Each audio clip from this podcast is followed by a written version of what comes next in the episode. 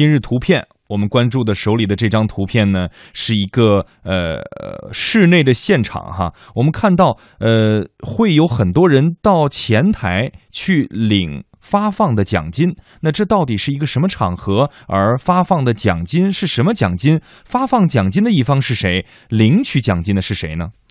为了激励子女经常到护理院探望父母长辈，苏州的一家护理院别出心裁地推出了奖孝金管理制度。名字听着很拗口，也很生疏。奖是奖金的奖励的奖，孝是孝顺的孝，金呢就是薪金的金，奖金的金。奖孝金也就是奖励孝顺的奖金。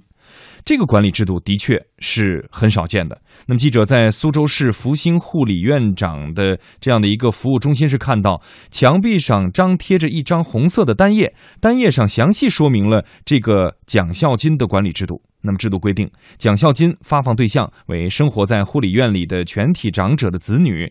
考勤方法以表格打卡的形式来记录，此表格归护士长管理。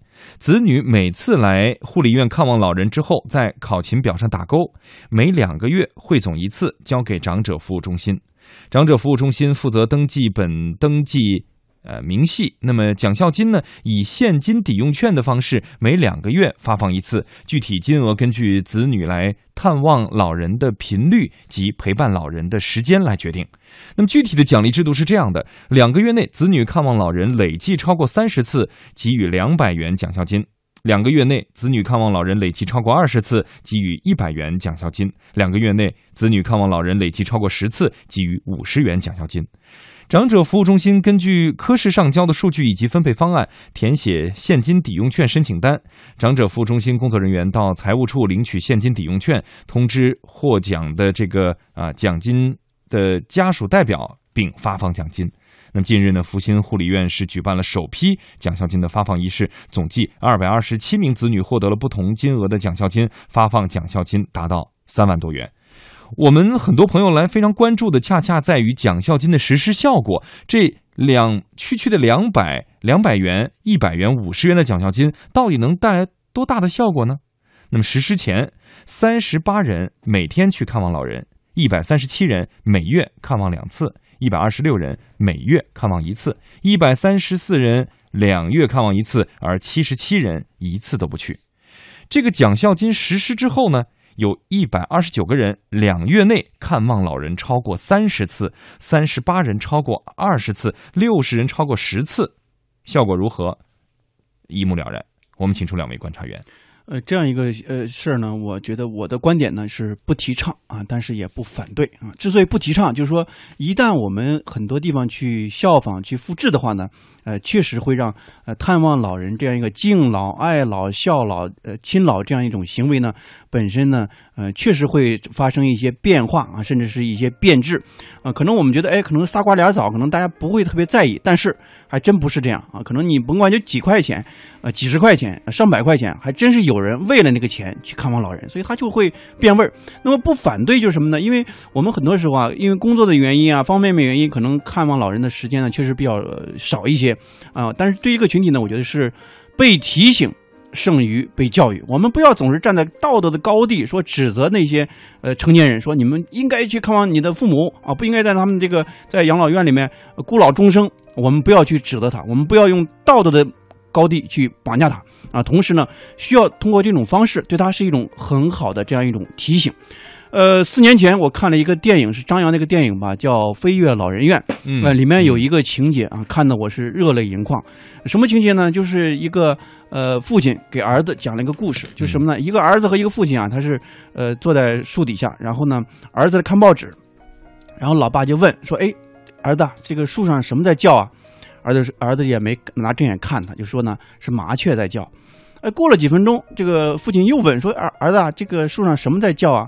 这时候儿子就不耐烦了，把报纸放下来说：“老爸，我不跟你说了吗？是麻雀在叫。”然后过了几分钟，老爸又问：“那说儿子，啊这树上什么在叫？”儿子把报纸一甩，就很不高兴了，说：“有病啊！这么这是老年痴呆是不是提前了？”然后这时候呢，老父亲呢从包里面拿出了一本日记本啊，泛黄的日记本，告诉儿子说：“当你三岁的时候，也是在这个树下。当年的时候，你也问老爸书上是什么，你问了我三十遍啊，大概几十遍，我每次都非常耐心的告诉你。所以我觉得，我们人子啊，身为人子，对于老人，特别是自己对于自己的父母，一定要更多的耐心和更多的真心。没错，这种耐心和真心，他还真不是靠这种钱去激励出来的，而是一种自觉自愿的、发自内心的这样的一种真情的流露。嗯，张老师，你刚才那个故事讲的非常的好哈。其实好的故事需要捧哏，我刚恰恰的就想捧你一下。确实，每一次看到飞跃老人院的这个情节的时候，你都会热泪盈眶。呃，没有错。呃，我们今天看到这个，我其实想问杨超老师的是什么呢？就是虽然。完全不同，但是似乎也有一点相同，就是和我们上一时段的那个关于志愿者的激励机制一样，它也是可以算作一个激励机制。一定护理院的就是这么，护理院的出发点一定要我们激励他一下。但是这样的激励机制，在您看来又怎么样呢？我觉得挺好。嗯。嗯，首先我觉得啊，就是如果说花这样一些钱，如果是出于这个养老院的本意，他愿意花这样一些钱，去能够挽回一些美好，或者是有利于社会风气的这样的一个改善，我觉得是一件非常好的事情。可是有人就说了，那到底这些子女们是为钱呀，还是为孝啊？嗯，我我我，其实我觉得，呃，跟大家可能很多人都听说过这个孔子因为救人的事情表扬子路，和因为同样因为救人的事情。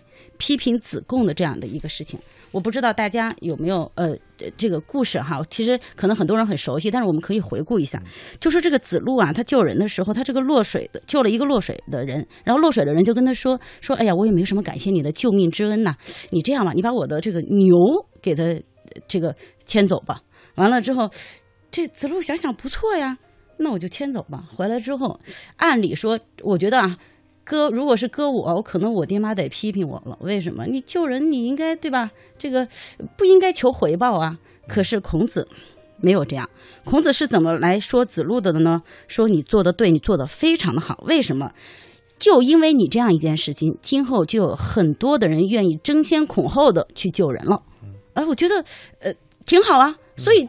这个救人，你你看见一个人落水了，就或者说你在能力范围真的能救的，你不救，那见死不救，可能在我们的道德上真的是一个过不去的坎儿哈。但是在这样一个故事里头，我觉得可能类比到我们的这个呃，跟这个呃父母看望父母，这这也是我们应该尽的这样一个任务，可能是我们的一个呃这个义务了。那么在这样一个情况下，如果说我们增加一点奖励。没什么不好啊，有人愿意出这钱，有人拿了，然后鼓励更多的人去做一件这样的事情，我觉得很好。然后再说到孔子的另外一个学生，这是一个非常有钱的学生，他呀，这个这个游走各国的时候，就发现他的老乡，这个呃被卖成奴隶了。当时他的国家是鲁国，鲁国呢就有一条规定，说什么呢？说你如果这个呃把。我我的国民在外头，你发现有卖做奴隶的，有人愿意把他赎回来，那我就是这个国王就全额报销你所有的费用，你你赎人的费用。结果这学生想了想说：“哎呀，我这是这个孔子的学生啊，我明确告诉他说这钱我我家里家产我家产万贯是孔子最有钱的学生，我自己出。好，他就自己出了钱。可是回来之后，孔子表扬他了没有？没有。孔子批评他了，说你在设置一个道德陷阱啊！你这样干了之后。以后谁还敢救人呢？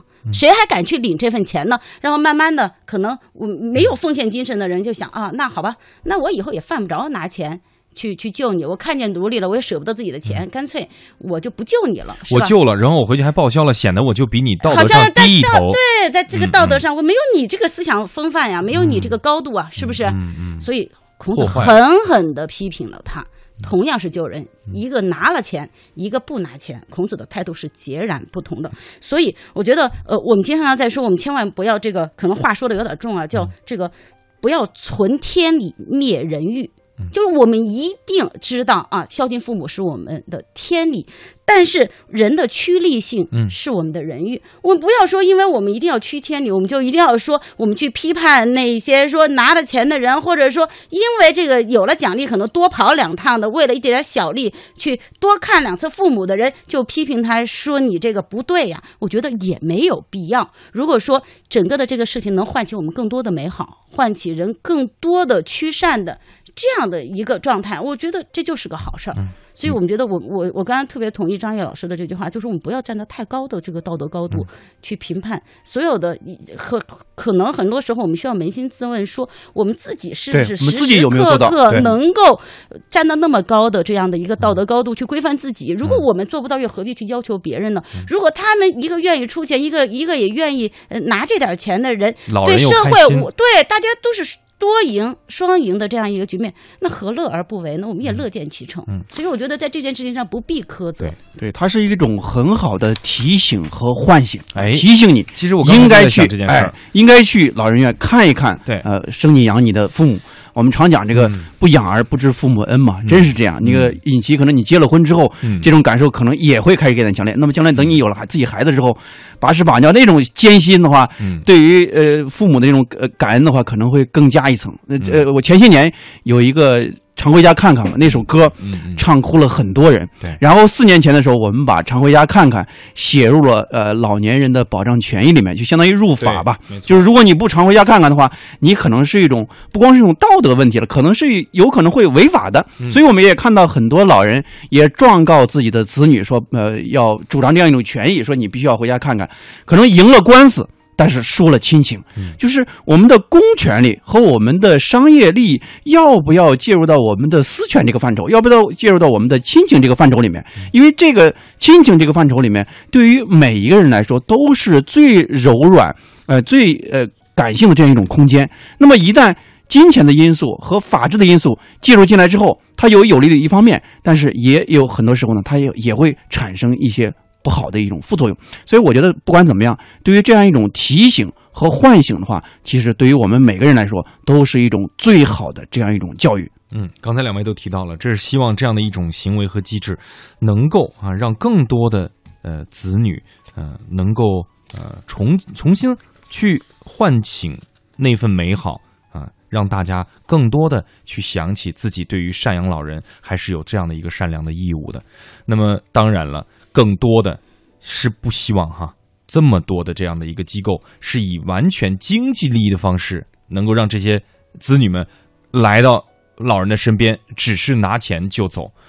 更重要的是，让更多的人们在听到今天这则新闻的时候，会想起有多久没去看自己的老人了。